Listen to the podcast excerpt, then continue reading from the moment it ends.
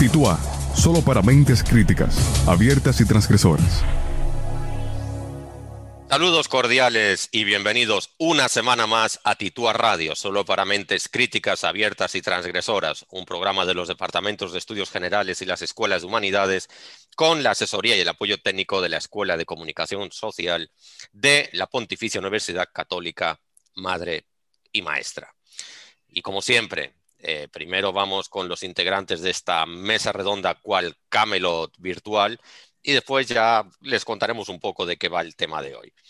En esta mesa redonda, hoy tenemos varias novedades, alguna ausencia inesperada y también alguna grata sorpresa, en fin, ya verán.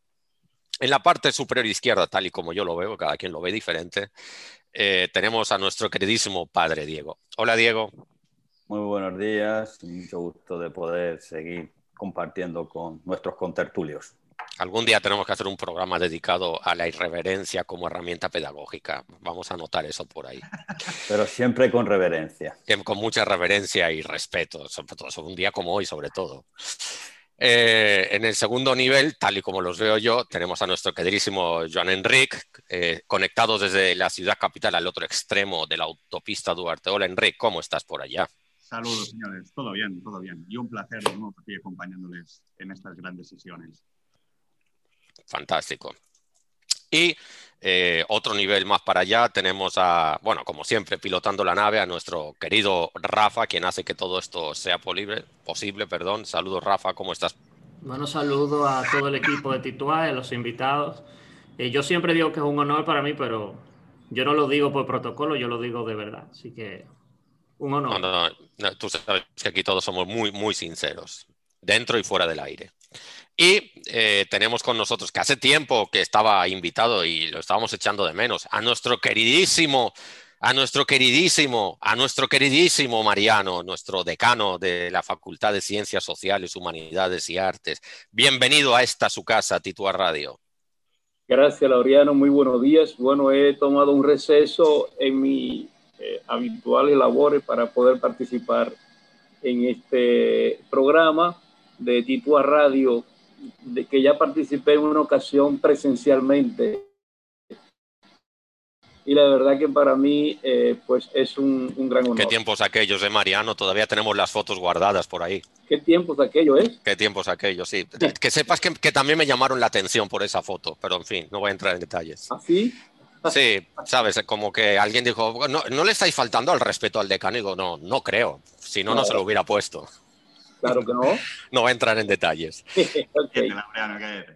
Ya, y ahora tenemos a nuestra invitada, una super invitada. Hace tiempo que, la teníamos en agenda y ahora por fin los astros se han cruzado, las agendas se han cruzado, Zoom se ha cruzado, de norte se ha cruzado y cuando se cruza todo, pues ya todo se puede hacer. Tenemos con nosotros a nuestra queridísima profesora Irelis Farías, profesora de estudios generales en, el área de, de ciencia medioambiental. Bienvenida Irelis, ¿cómo estás? Muy bien, muchas gracias. Gracias por invitarme. Un placer. No, no, el placer es nuestro. Además, estoy seguro que todos vamos a aprender muchísimo. Y además, creo recordar que es la primera vez que tenemos a alguien propio de la casa del área de ciencia medioambiental. Era una espinita que teníamos clavada y, por fin ya eh, te tenemos entre nosotros y esperamos que no sea la última vez. Digo, si, la, experiencia, es agradable.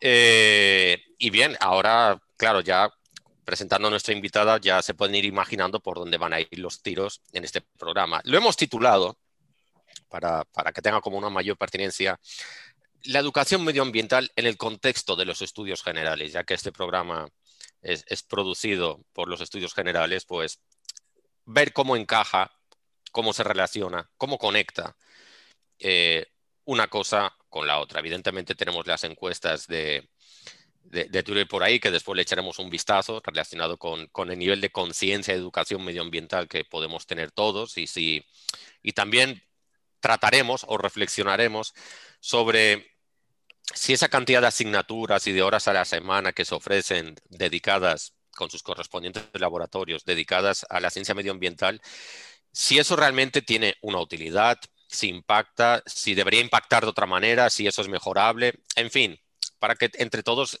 eh, lo reflexionemos. Así que lanzo una primera pregunta, una ronda inicial para todos. Eh, ¿Cómo creéis que está la educación medioambiental en general en la República Dominicana? No estoy hablando de la universidad, estoy hablando en general, transversalmente, primaria, secundaria, universidad, eh, educación informal, porque también se produce educación en espacios informales. En fin, en general, ¿cómo lo percibís? Quien quiera. Bueno, pues empiezo yo. Pues en general, tanto la educación formal como la educación informal en la República Dominicana, pues en materia medioambiental tiene una representación. Inicialmente, pues se ve como la naturaleza, las ciencias naturales, y ya después se va especificando. Pero a la vez que se desarrolla, también tiende a haber algunas confusiones con el área de la física, el área de la química, y entonces el estudiante puede llegar a confundirse eh, de vez en cuando. Pero tanto la parte formal como la parte informal se trabajan en el currículo de la República Dominicana a nivel inicial, a nivel primario, a nivel secundario, y ya a nivel superior, que es la parte de la universidad, también se le da en estudios generales, como dice bien nuestro título, pues la parte de la educación ambiental. Ciertamente nosotros estamos creando una conciencia social que va encaminada cada día a ser mejor, pero que hasta ahora, vamos a ver lo que, bueno, lo que ustedes pueden percibir, pero hasta ahora mi percepción es que tenemos una conciencia social baja en el área medioambiental, que es lo que quiere hacer la parte de la educación ambiental en todos sus niveles. Sí tenemos esfuerzo tanto en la parte formal como en la parte informal, pero todavía no tenemos los resultados para los cuales hemos venido trabajando hace más de 20 años. O sea que todavía hay esperanza de mejorar, pero hay muchas cosas también que se deben hacer. Perfecto, excelente, excelente apertura. Eh, ¿Alguien más? Adelante, Diego. Si nadie se atreve, pues voy yo. Eh, a pesar de todo lo que está diciendo Irelis, eh, lo que uno ve es que el ambiente no está cuidado y más bien está depredado. Entonces, eh, yo creo que hay como una especie de dicotomía entre lo que estamos enseñando y lo que estamos viviendo. Y recordemos que eh, no solo se enseña en, en, la academia, sino que, como tú decías, esa educación informal pues también tiene mucho peso. Y eso lo vemos, eh, ese peso en las familias, ese peso lo vemos en las comunidades y vemos cómo eh, personas que aunque están yendo a la escuela y están recibiendo esa educación, pues no están viviendo eso que se les está enseñando, sino que más bien están viviendo todo lo contrario. Porque a mí me sigue llamando la atención el nivel de eh, suciedad que podemos encontrar en nuestras calles y no hablemos de las playas y etcétera, ¿no? Pero yo creo que hay que hacer mucho más hincapié en esa formación eh, no académica, sino más de eh, en, la, en, las familias y esto. Y eso las comunidades, las asociaciones de vecinos, las parroquias, pueden ayudar mucho a, a ir tomando conciencia. Totalmente de acuerdo. Eh, Enrique, Rafa, Mariano, a ver, mencionar uh, desde, desde, el hilo que ha empezado Irelis y el que ha seguido Diego, comunicar que desde mi punto de vista la, educación medioambiental entiendo yo que tiene muchas dimensiones y muchas aristas. Y entiendo que una arista muy importante o una dimensión muy importante de la educación medioambiental es la educación de la ciudadanía para poder ser eh, o para adquirir un poco de conciencia al respecto del medio ambiente, entiendo yo que uno debe ser consciente de lo que es realmente ser ciudadano en un, Estado. Y en la buena práctica de la ciudadanía también, si es buena, también puede ir acorde a un, buen cuidado, mantenimiento del medio ambiente.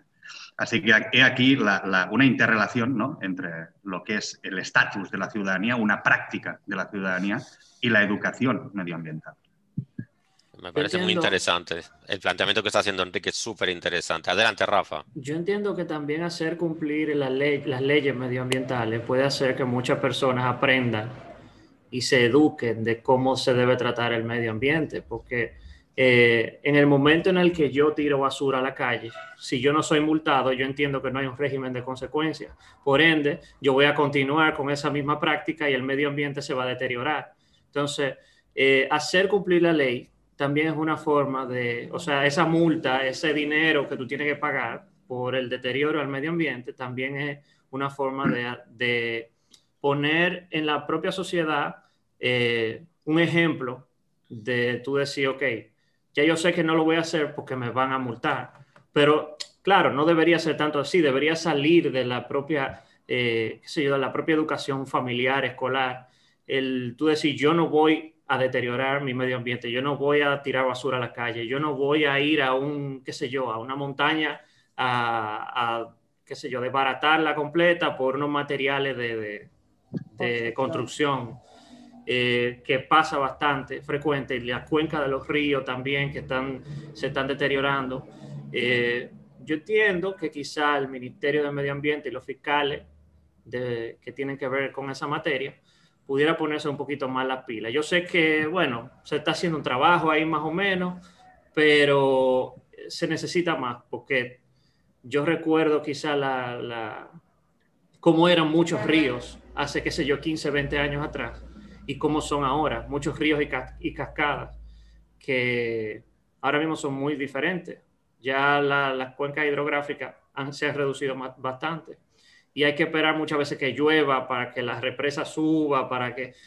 Y no sé, o sea, yo pienso que también hacer cumplir la ley es una forma de educar. Interesante también. Mariano.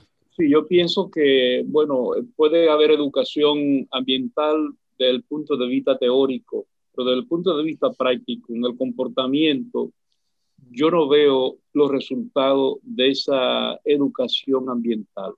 Como dice Rafa, el derecho pretende, el derecho reprime y educa a la vez, porque la represión ayuda a educar a las personas. Entonces, eh, yo pienso que hay una complicidad y hay una negligencia porque no observo una política pública en materia de medio ambiente, una política pública seria en materia de medio ambiente. Eso que dice Rafa, la extracción, por ejemplo, de materiales desde las canteras de los ríos. Los camiones andan libremente en las calles, frente a la vista de todo el mundo, entonces se habla a, veces para la eh, publicidad, pero en, concreto no creo. Eh, eso que decía el padre Diego, la suciedad que se observa, yo que me desplazo a veces por carreteras y la verdad que da mucha pena cómo las carreteras nuestras están llenas de basura. Yo pienso que hace falta una política pública. Por ejemplo, en los medios de comunicación, en algún momento se pasaban anuncios, publicidad, promoción sobre el medio ambiente. Pero yo no sé si ustedes lo ven, yo no veo esa, esa acción en los medios de comunicación. ¿eh? Yo pienso que podríamos hacer un gran trabajo. Hay mucho más hoy en día que tenemos las redes sociales para un compromiso. Es decir, yo pienso que hay que cultivar la idea de la amistad con la naturaleza. ¿verdad? Desarrollar la amistad nuestra con la naturaleza. Y no es cuestión de teoría, sino de práctica. Por ejemplo, el medio ambiente hay que cuidarlo, ¿no? La foresta hay que cuidarla. Bueno, pero ¿qué se puede hacer por cultivar la foresta? Bueno, además de no tirar basura, bueno, ¿qué hacer con los árboles que todo el mundo le gusta sentarse bajo la sombra de un buen árbol? Pregunto yo, a los niños se les, da, se les, está, se les está motivando, se les está indicando para que siembren su árbol, ¿no? Yo pienso que eh, tenemos una gran responsabilidad y desde el punto de vista, digamos, de los estudios generales, eh, primero hay que usarlo como un eje transversal en la educación. No puede haber una asignatura y que solamente se toque ese tema en una asignatura específica. Yo pienso que debe usarse, debe tratarse como un eje transversal en toda eh, la educación. Y naturalmente, la familia es importantísima para poder lograr este objetivo y, hombre, aprender de otros países donde la ciudadanía tiene el sentido de la amistad y del cuidado a la naturaleza. Retomando un poco lo que está diciendo Mariano, que me parece interesantísimo, y aprovechando que tenemos el privilegio de trabajar eh, dentro de los estudios generales, se me ocurre, y, mirando a Rafa es que me ha venido esta idea a la cabeza, que una manera de potenciar esto, porque no es que que no, nadie nos malinterprete, no estamos criticando que exista educación medioambiental. Lo que estamos diciendo es que ese esfuerzo educativo en el área de medio ambiente está resultando insuficiente porque no tenemos políticas públicas coherentes y coordinadas entre diferentes instancias. ¿no? Esto ese es el núcleo del pensamiento. Pero quizá desde los estudios generales podemos ser un poco más atrevidos y conectar, por ejemplo, las inquietudes medioambientales con el arte, con el cine, con el teatro, la literatura, la poesía. Y, es una manera de, lograr un poco más de transversalidad como, como la que está planteando Mariano desde, desde la educación. Evidentemente que desde la educación no podemos lograrlo todo. Nosotros no vamos a diseñar las políticas públicas ni las vamos a aplicar pero ese podría ser el aporte que podríamos hacer nosotros. No sé, es una idea que ahora se me ocurre. Eso debería haber sido incluso una curita, pero en fin, me ha venido ahora a la cabeza. ¿Cómo lo veis? Irelis. Bueno, sí, déjame decirte algo. Eh, realmente nosotros tratamos de impactar a aquellos que van a hacer las leyes. Tratamos de impactar a aquellos que van a usar los recursos naturales. Tratamos de impactar a aquellos que van a vender los materiales de construcción, aquellos que van a heredar realmente todo ese tipo de negocios o de actividad económica que se está realizando actualmente. Entonces, aquí es donde viene y entra en la parte de educación ambiental a nivel transversal el término de desarrollo, sostenible. El desarrollo sostenible y los objetivos de desarrollo sostenible que están promoviéndose desde el 2015 para alcanzar metas al 2030, pues lo que trata es de aparte de recoger los objetivos del milenio, ¿verdad?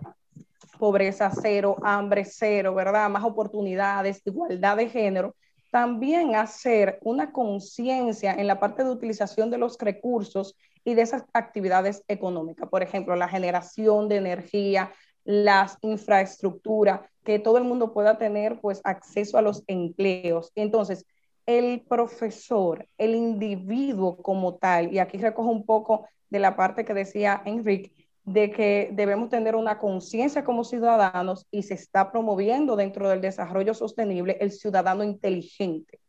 Ese ente que pueda realmente pensar, oye, ¿y cómo me afecta esto a mí? ¿En qué me incide esto a mí?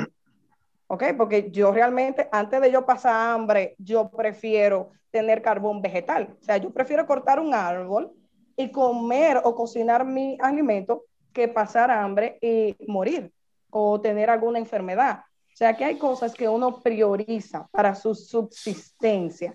Y en esta parte, pues yo digo, ¿y cómo me afecta a mí? Ok, si yo tengo una basura, cuando yo me vaya a bañar en la playa, yo veré esa misma basura.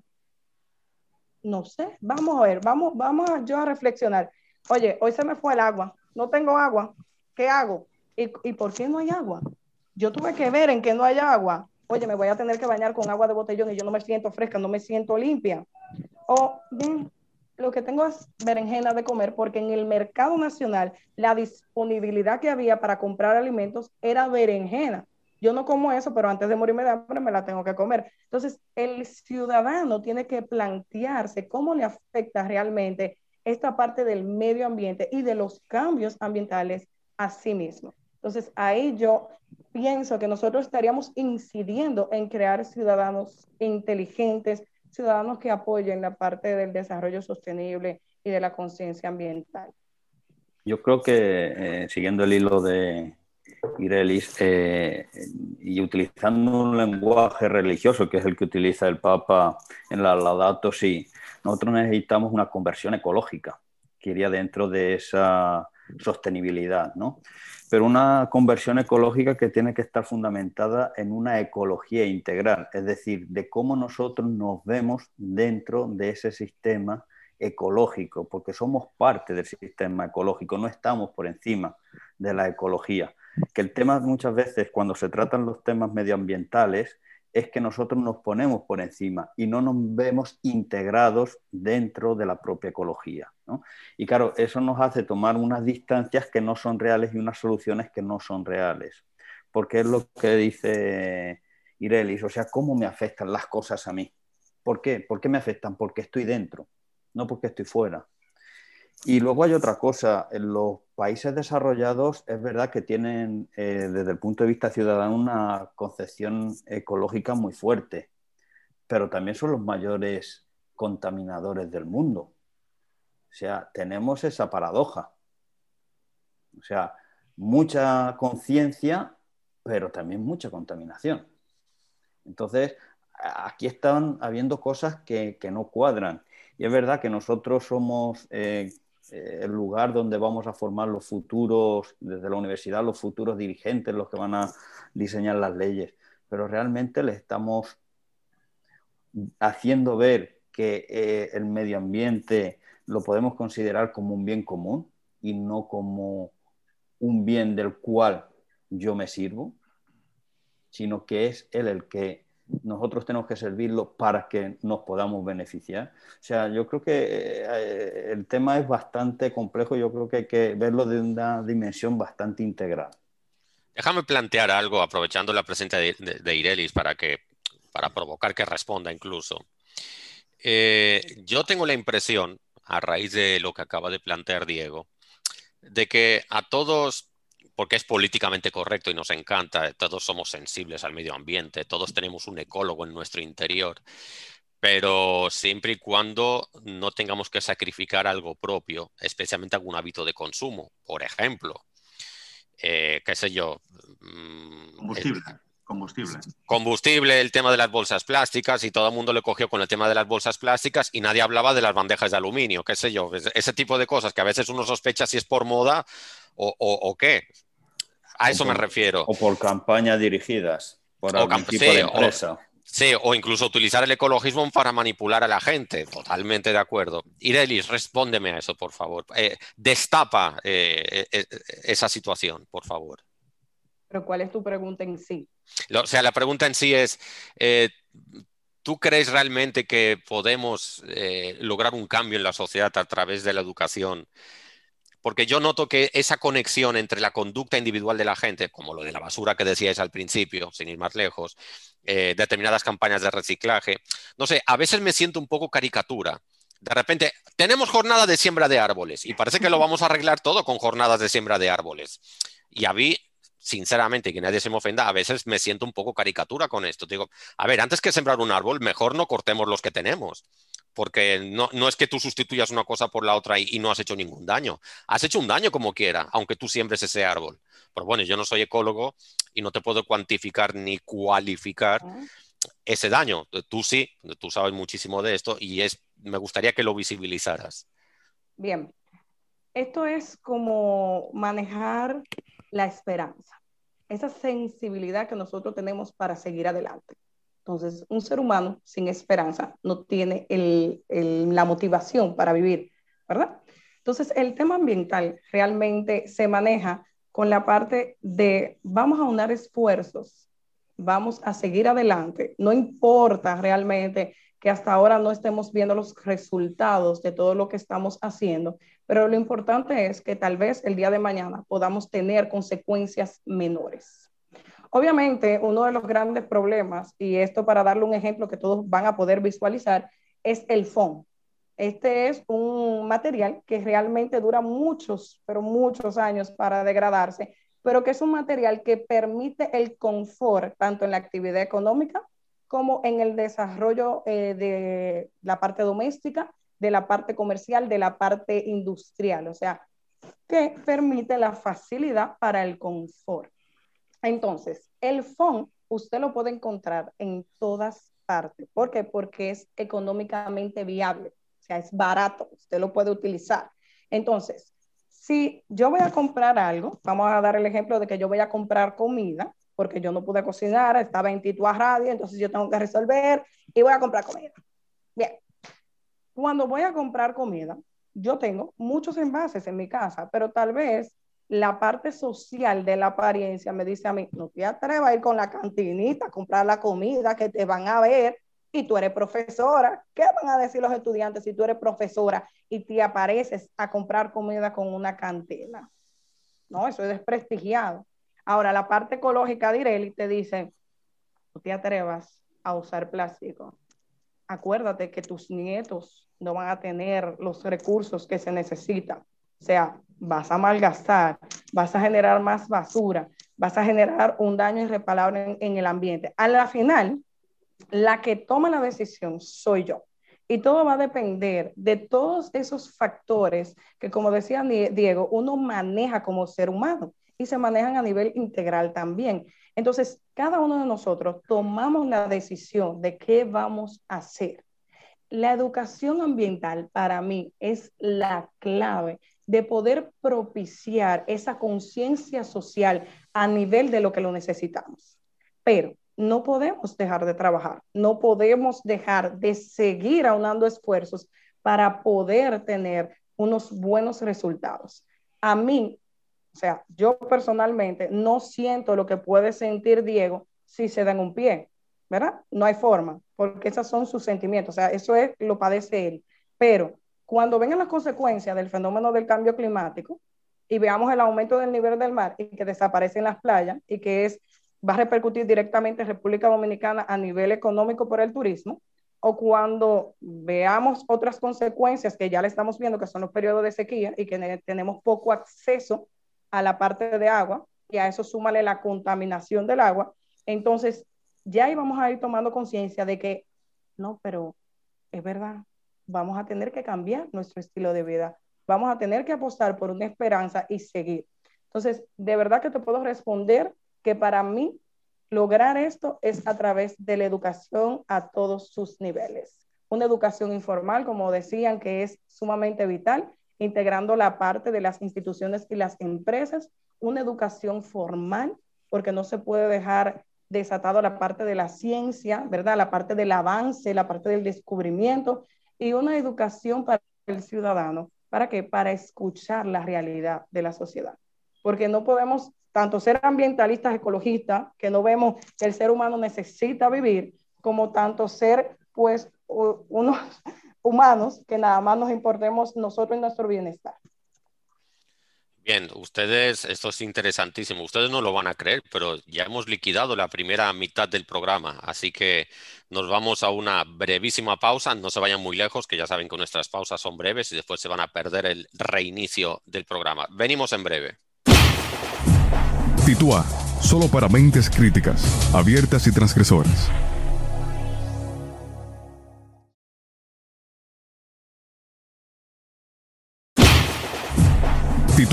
Solo para mentes críticas, abiertas y transgresoras. Bien, ya estamos de regreso aquí en Titua Radio, solo para mentes críticas, abiertas y transgresoras. Y hoy estamos de tertulia, muy interesante por cierto, con Irelis Farías, quien nos está iluminando sobre la importancia de la educación medioambiental en el contexto de los estudios generales y, muchas ideas interesantes que se están poniendo en la mesa. Eh, cuando nos fuimos a pausa estábamos hablando del impacto de, por ejemplo, a modo de ejemplo, de utilizar el vaso FON. Déjame seguir un poco con este razonamiento tuyo para que eh, nuestros estudiantes, que a lo mejor muchos de ellos hoy están sintonizando, eh, puedan seguir esta idea.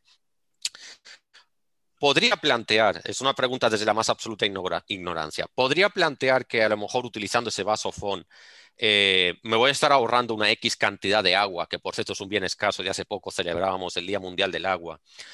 ¿Qué tú le dirías a, alguien como yo, ignorante en la materia, que te plantea, no, es que mejor utilizar vasos FON porque así tengo que fregar menos platos y uso menos detergente, que utiliza determinados químicos y utilizo menos agua, etcétera?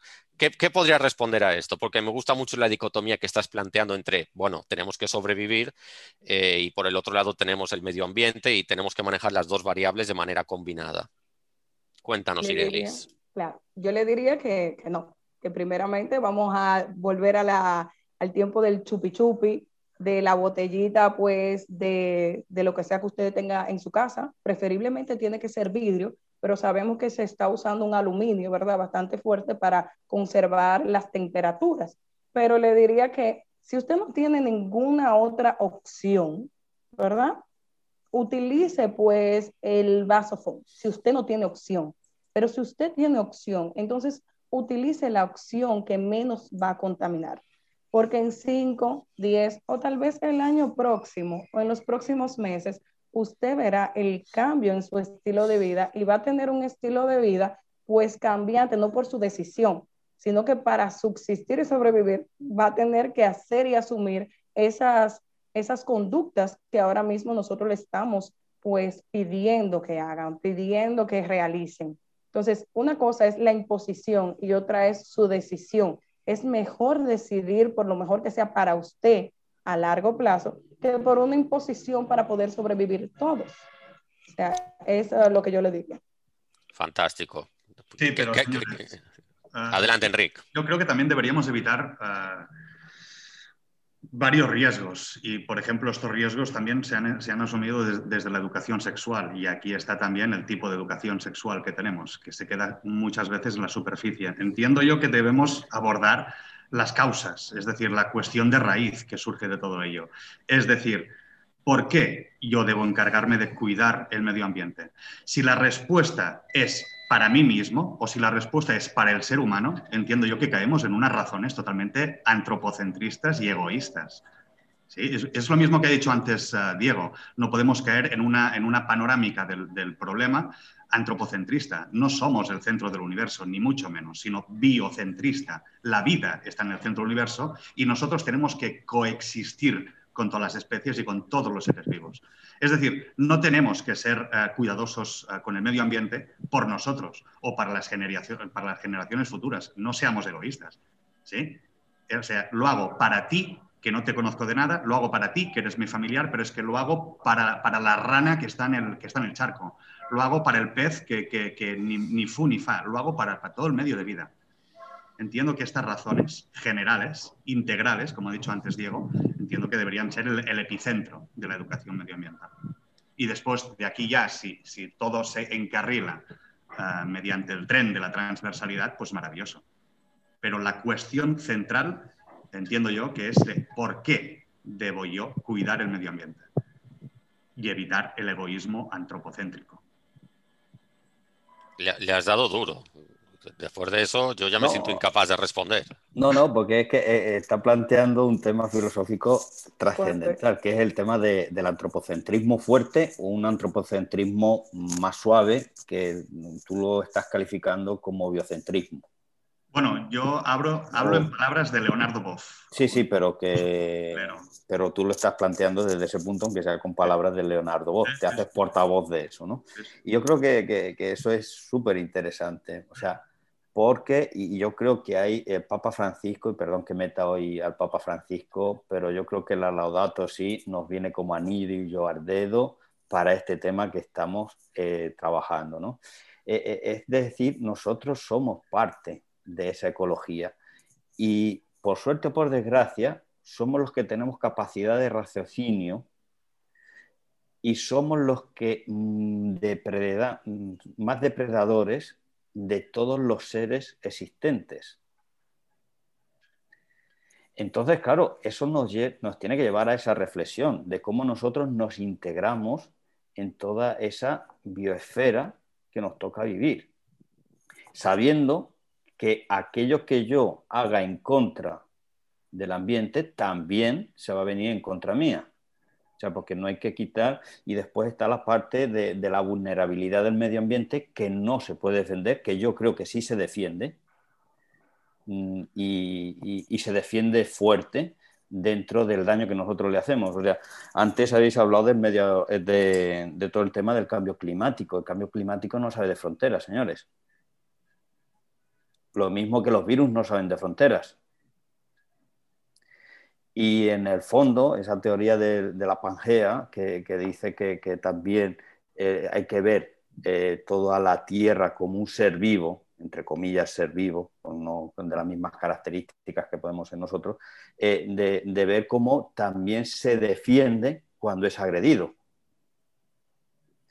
Y la agresión puede llevar a eliminarnos a nosotros como especie, junto a otras muchas especies. Pero si algo hemos visto es que la vida se regenera. Y a lo mejor no se va a regenerar en vida humana, se regenerará en otra cosa. Pero la vida seguirá estando ahí. Yo recuerdo la película aquella de Parque Jurásico, que aquel final de la vida siempre se abre camino. Genial. Y, y yo, y- y yo No, creo aqu- que- aquella, escena me hizo pensar mucho, sin relajo. no, no, o sea, Mirando al huevo, mirando al huevo. es verdad. Sí, exacto, mirando al super huevo. entonces, eh, o sea, eh, hay que plantearnos. Es- cómo el- el- nosotros- Diego, es que al final el punto es que nosotros somos prescindibles y no lo queremos reconocer. Sí, No, quere- queremos reconocer que la Vía Láctea puede seguir sin nosotros. Sí, no, perdón, va a seguir sin nosotros. Bueno, sí, pero Porque tú sabes que, eh, bueno, hay la, la Vía Láctea se va a chocar con eh, Andrómeda. Ya, pero, ¿sabes? Yo ese Y día ahí- no, lo, voy a ver. Bueno, ¿Qué pero te voy, a, te voy a decir otra cosa. Antes que eso pase, nuestro Sol habrá, habrá explotado y tampoco vamos a estar ahí para verlo. No, no, gracias a pero Dios. que, que, claro, tú dices, oiga, si esto sigue así, la vida humana vemos que es prescindible. A no ser que encuentre otras maneras de poder viajar a otras galaxias. Ta, ta, Y entonces, y entonces ya empezamos a hablar del transhumanismo. No, empezamos a hablar de la esperanza, de la esperanza que, que es el motor que mueve al ser humano. Exacto. Qué, qué Pues fuertes. una, una película que ilustra muy bien lo que estamos hablando es la, la de Ultimátum a la Tierra. No sé si alguien la ha visto. No. No. Pero me, pero me suena mucho el título. Tiene, tiene como sus años. Sí, bueno, la primera creo que salió en los 60, pero después se hizo un remake ah, y creo que es del 2005 o 2004. una Pues cosa que quiero verla, quiero verla. Vamos a buscarlo. No hay desperdicio. Ultimátum a la Tierra. La, la podemos encontrar en YouTube. Yo diría que sí. Y si no, Pues alguna la- plataforma de estas de Netflix. Pues la, buscaremos. Señores, que, que el tiempo nos va comiendo. Eh, vamos a hacerle un poco de caso a nuestros seguidores, que me consta que en Twitter ayer por la noche se montó un poco de debate. Oh, genial. Sí, porque hay preguntas como que enganchan un poco y seguro que Rafa se encuentra un super hilo por ahí de gente peleando entre ellos a raíz de una pregunta que hicimos nosotros. A Yo ver vi qué una muy pícara, ¿eh? Yo vi una muy pícara de pregunta. Eh, ya, bueno, deja que Rafa Ya lo saldrá, diga. No, ya ya- sí, ya saldrá. Ya, no, no, no le dañes el asunto. Sí, bueno, tenemos en la cuenta de Tituá Radio de Twitter eh, la encuesta para esta semana. Dice la primera, la educación medioambiental debería impartirse preferiblemente en un 77.8% dijo en primaria, un 11.1% dijo que es secundaria, un 11.1% dijo que educación superior y en no sabe, no contesta, no pusieron nada. Pero sí, un Ok. set- Todo el mundo tiene las ideas claras. Todo el mundo sabía y, y pudo contestar. Sí. Al igual. una- Ah, bueno, sí. Le voy a hacer una pequeña anécdota. Yo tuve el privilegio de aplicar a nivel nacional, Santo Domingo, Santiago, un programa de educación temprana sobre el agua. Y era a nivel inicial, primario y a nivel secundario. Y tuvimos la agradable sorpresa de lo que más impactaron a la comunidad fueron el nivel inicial. A ver, Ya, Elis, es que, es, que, un es que yo creo que eso tiene lógica. Eh, en, en la educación inicial, en la temprana edad, es donde asumimos los procesos de socialización primaria, los valores, los hábitos, las conductas interiorizadas. Y es verdad que en la universidad quizá las podemos teorizar, analizar y, y- y trabajar ciertas competencias, pero yo no creo que en la universidad eh, logremos trabajar hábitos. Eso lo tienes que hacer en la educación inicial.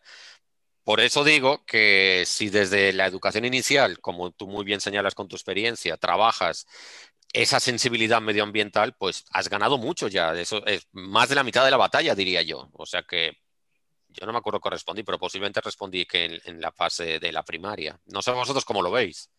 Si- veo así. primaria, los chiquitines todavía no están corrompidos. Así, Exacto. Todavía No, tienen no, la, la sensibilidad intocada. así que, Me, me- me gusta el, el todavía que has puesto al inicio de... claro. Definitivamente no hay tanta maña. Sí. Ya, luego se, ya luego se crearán. Yo creo que Mariano quiere decir algo acerca de este resultado. No, definitivamente la educación inicial es importantísima y fundamental para, para la, la educación ambiental. Pero yo repito, esto tiene que ser un compromiso general con una política pública que nos enseñen a nosotros a convivir con el medio ambiente, a hacernos amigos de la naturaleza y, bueno, y a cuidarla, porque es verdad que los países desarrollados, como dice, me parece que Diego, eh, son los principales contaminadores. Sin embargo, probablemente la gente o sus habitantes por esta situación tienen mayor conciencia. Lo que pasa es que nosotros, bueno, a lo mejor no tenemos tantas industrias que contaminan y las hay, ¿no? Pero nosotros mismos entonces nos convertimos en contaminadores mediante el esparcimiento de la basura, eh, maltratando a al, al, medio ambiente por donde quiera que, que, caminamos. Por ejemplo, miren, algo tan sencillo, los combustibles correctos. Ustedes ven esos camiones y esos vehículos que andan tirando humo, contaminando el medio ambiente. ¿Dónde está la política de las autoridades para ponerle freno control a eso? No la hay. En otros países eso no se ve. Tenemos las chimeneas de las industrias. Por ejemplo, cuando vamos a la catarata del Niágara, allá en Niagara Falls, vemos la polución que cae por ahí, por el Niágara, de todas las industrias que vierten sus desechos posiblemente en algún lugar por ahí y es arrastrada por el río. Pero bueno, yo creo que lo importante también ir creando conciencia entre todos nosotros y eso no puede ser, eh, digamos, función de un solo medio, sino que tiene que ser un asunto que abarque generalmente. Por ejemplo, me gustaría verlo en la iglesia, en las iglesias, que se hable sobre eso, ¿no? Y bueno, el cristiano tiene que, tiene que ser un buen ciudadano, naturalmente, como lo decía Juan Jacobo Rousseau, la religión civil tiene que llevarnos para poder observar nosotros y exhibir un comportamiento cívico en, la convivencia con, con, los demás. Excelente, excelente aporte. Rafa, vamos con la siguiente pregunta para no quedarnos cortos. Dice la segunda pregunta. Las personas tienen conductas coherentes con su preocupación medioambiental. Un 7,7% dijo que sí. Un 46,2% dijo a veces. Y otro 46,2% dijo que no. Wow, es una visión bastante negativa del asunto. Entre a veces y no. Entre a veces no, es decir, todos muy sensibles para hacer programas de medio ambiente, eh, limpiar alguna playa de vez en cuando y hacernos las fotos para subirlas al Instagram, pero ¿qué hago yo con mi vida cotidiana? ¿Soy sensible a la rana que está en la charca? ¿Por qué? Porque, me ha encantado. lo voy a incorporar a mi próxima clase. Tengo, tengo sociología las dos. Voy a empezar hablando de la rana. Se ve, que has, se ve que has comido ancas de rana en estos días. Señores, de verdad, ¿ustedes son tan negativos como nuestros tuiteros? Sí, yo lo veo muy realista. Sí, sí. Vale, pues ya está. Yo también, ¿eh? Yo dije a veces para, qué sé yo, no sentirme tan mal conmigo mismo, pero, pero básicamente, pues nada, revisarnos y mejorar, porque eso habla de la vida cotidiana de cada quien. Pues nada, Rafa, seguimos. Seguimos con la próxima encuesta. Dice, la política del gobierno dominicano es adecuada a las necesidades ecológicas del país. Un 15% dice que sí, un 22,5% dice que no, un 60% no, no, no. Un 22,5% dice que parcialmente, un 60% dice que no y un 2,5% dice que no sabe y no contesta. Y nadie dijo que sí. 15%. Un 15%. Supongo que eso, todos esos son los ministros y viceministros. pues nada, esa es un poco, ahí está un poco la queja que decía Mariano acerca de falta de políticas públicas coordinadas desde diferentes instancias para eh, tratar adecuadamente el, tema medioambiental. Porque, señores, no seamos ingenuos, no lo vamos a resolver exclusivamente desde la, desde la educación. Ya me gustaría que pudiéramos, pero me parece poco realista. Tiene que haber presión por parte del derecho. Porque, Mariano, jurídicamente hablando, legalmente hablando, ¿cómo estamos?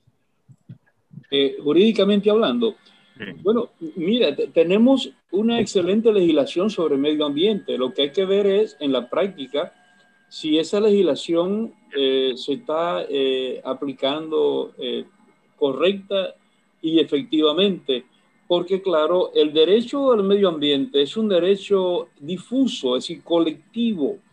Y bueno, pienso que es un asunto combinado, como bien decía Rafa, tiene que haber educación, pero tiene que haber represión. Yo pienso, yo no sé si todo está por hacer, pero sí hay muchas cosas por hacer. A ver, Mariano, profundizando un poco lo que dices tú, creo recordar, y seguro que ustedes tienen el dato mejor que yo, por ejemplo, República Dominicana creo que es signataria tanto del protocolo de Kioto como de los acuerdos de París. Y, todavía me acuerdo de la super polémica que había con lo de Punta Catalina, porque uno de, los, uno de los acuerdos de París es no utilizar el carbón como energía. Y nosotros, mientras tanto, estábamos construyendo Punta Catalina, que me parecía como de un cinismo elevado a la enésima potencia. Eh, bueno, así es. Y además, Punta Catalina, es verdad que puede resolver un asunto de generación de energía, pero la contaminación de la ceniza que se produce por Punta Catalina es irreparable. en, un, contexto de COVID, todas las enfermedades respiratorias que eso está causando en el entorno de la capital incluso, eso para mí es gravísimo, pero en fin, tampoco soy experto, pero a simple vista me parece que es grave. un, matiz, un, matiz rápido. Eh, no caer en el error tampoco de culpar a Naciones Unidas por el hecho de no reaccionar hasta este por este incumplimiento del Pacto de Kioto. Las Naciones Unidas tampoco tienen derecho a intervenir en este aspecto. Y, la, el único arma que tienen Naciones Unidas sería eh, provocar turbulencias en los estatus comerciales, eh, quizás en las asambleas, quizás ponerles, ponerles en, tela de juicio. Enrique, yo, creo... La vergüenza yo, creo que hasta cierto punto caben sanciones económicas cuando se incumplen eh, acuerdos multilaterales de ese nivel, me parece. Yo económicas, yo no escucho. Hombre, evidentemente que intervenciones militares no, pero... No, no, cualquier sanción ah, dependiendo. Pero... Primero se envían ah, los relatores envían los relatores al país, hacen la investigación y en virtud de los resultados de investigación actúan de un modo u otro. Pero sanciones económicas, ya te he dicho, sí que restricciones comerciales, sí. Pues, pues y ya, es bastante castigo, ¿eh? La culpa es nuestra. Señores, la, la culpa, sí, y tanto, y tanto. Repercusiones mil. La culpa es nuestra, señores, de todos, de todos. Todos tenemos una parte de culpa. Vamos, Rafa. Yo quiero un segundito. Yo ah, quiero perdón. algo de, de, la participación de Mariano. Y es que sí nosotros tenemos la legislación, pero también nosotros tenemos que especificar alguna legislación que tenga que ver con recursos vitales para nosotros, como es el recurso agua. Yo tengo entendido, usted me corregirá, que la legislación de agua que usamos es una legislación muy antigua, que data de 1931, y para la estructura y la infraestructura que tenemos ahora, y lo vital que es este recurso para nuestro desarrollo individual, de desarrollo económico, social, eh, es algo que se viene eh, proponiendo una ley, se viene realmente haciendo muchos esfuerzos y no solamente en la parte de agua, sino en la parte de biodiversidad, en muchas otras cosas. Entonces, sí necesitamos eh, ver si estamos dando solución a la parte de la legislación que tenemos, pero seguir avanzando, seguir diciendo, bueno, yo tengo este recurso por el aire, ven, vamos a conectarlo. Yo tengo que poner un órgano rector de este recurso, ¿verdad? No tener 10 empresas que se dedican a lo mismo y se están pisando la, la cola ellos mismos. Entonces, tenemos que organizarnos realmente en la parte de legislación, aunque sí tenemos que hay países de América Latina que no tienen, sí tenemos legislación, pero organizarnos un poco más. Interesante. Es, a lo que caemos siempre, es el, poder de la cultura, el poder de la cultura, que sobrepone a todo. E, en ese sentido, yo estoy totalmente de acuerdo con Ireli. Naturalmente, tenemos que cuidarnos de no caer en una hiperinflación legislativa, porque a veces queremos, como creemos, ¿no? Que todo se va a resolver con una legislación. Bueno, pero lo importante es ver si la que tenemos nosotros se están aplicando. Pero bien, como dice Irelis, eh, a veces tenemos legislaciones obsoletas, tenemos que actualizarla. Y por ejemplo, que hace tiempo que se está debatiendo sobre un código del agua, pero todavía no terminamos de aterrizar y concretizar eh, eso. Pero mientras aparece la legislación, yo pienso que la educación es fundamental. Sin educación no llegaremos, aunque tengamos todas las legislaciones, a una protección consciente ¿no?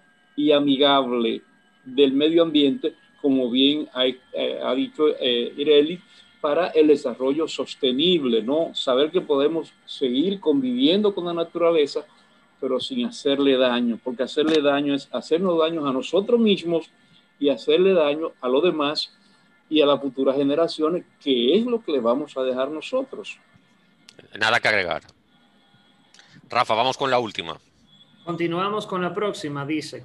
Aquí hubo gente que contestó.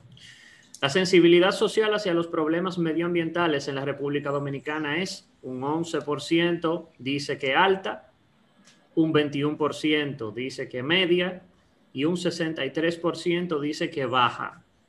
Y dice Rosalina Hernández, la ecología y nuestro medio ambiente no son temas sensibles.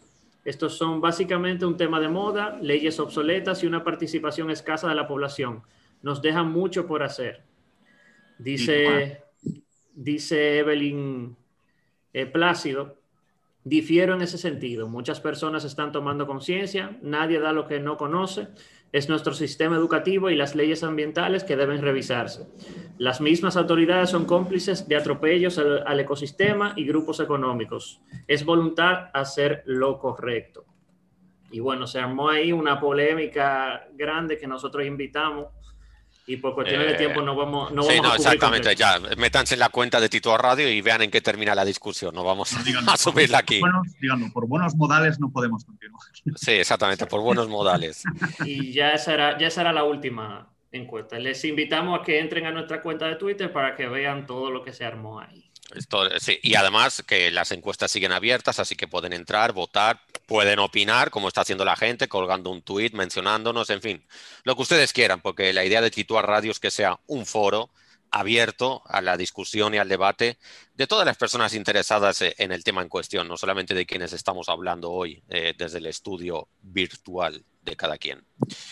Y señores, ahora sí llegamos a este mini segmento tan amado y tan apreciado por todos nosotros como es la curita. A Ireli ya no hay que explicarle lo que es la curita porque ya escuchó el programa de la semana pasada, se lo escuchó enterito, como los estudiantes cuando se embotellan algo para el examen final y no hay que explicarle nada de la curita. Así que, sencillamente, una frase, un párrafo para solucionar eh, este problema medioambiental o de educación medioambiental o de falta de educación medioambiental, como lo queramos poner, para mejorar esta situación y no irnos eh, con mal sabor de boca.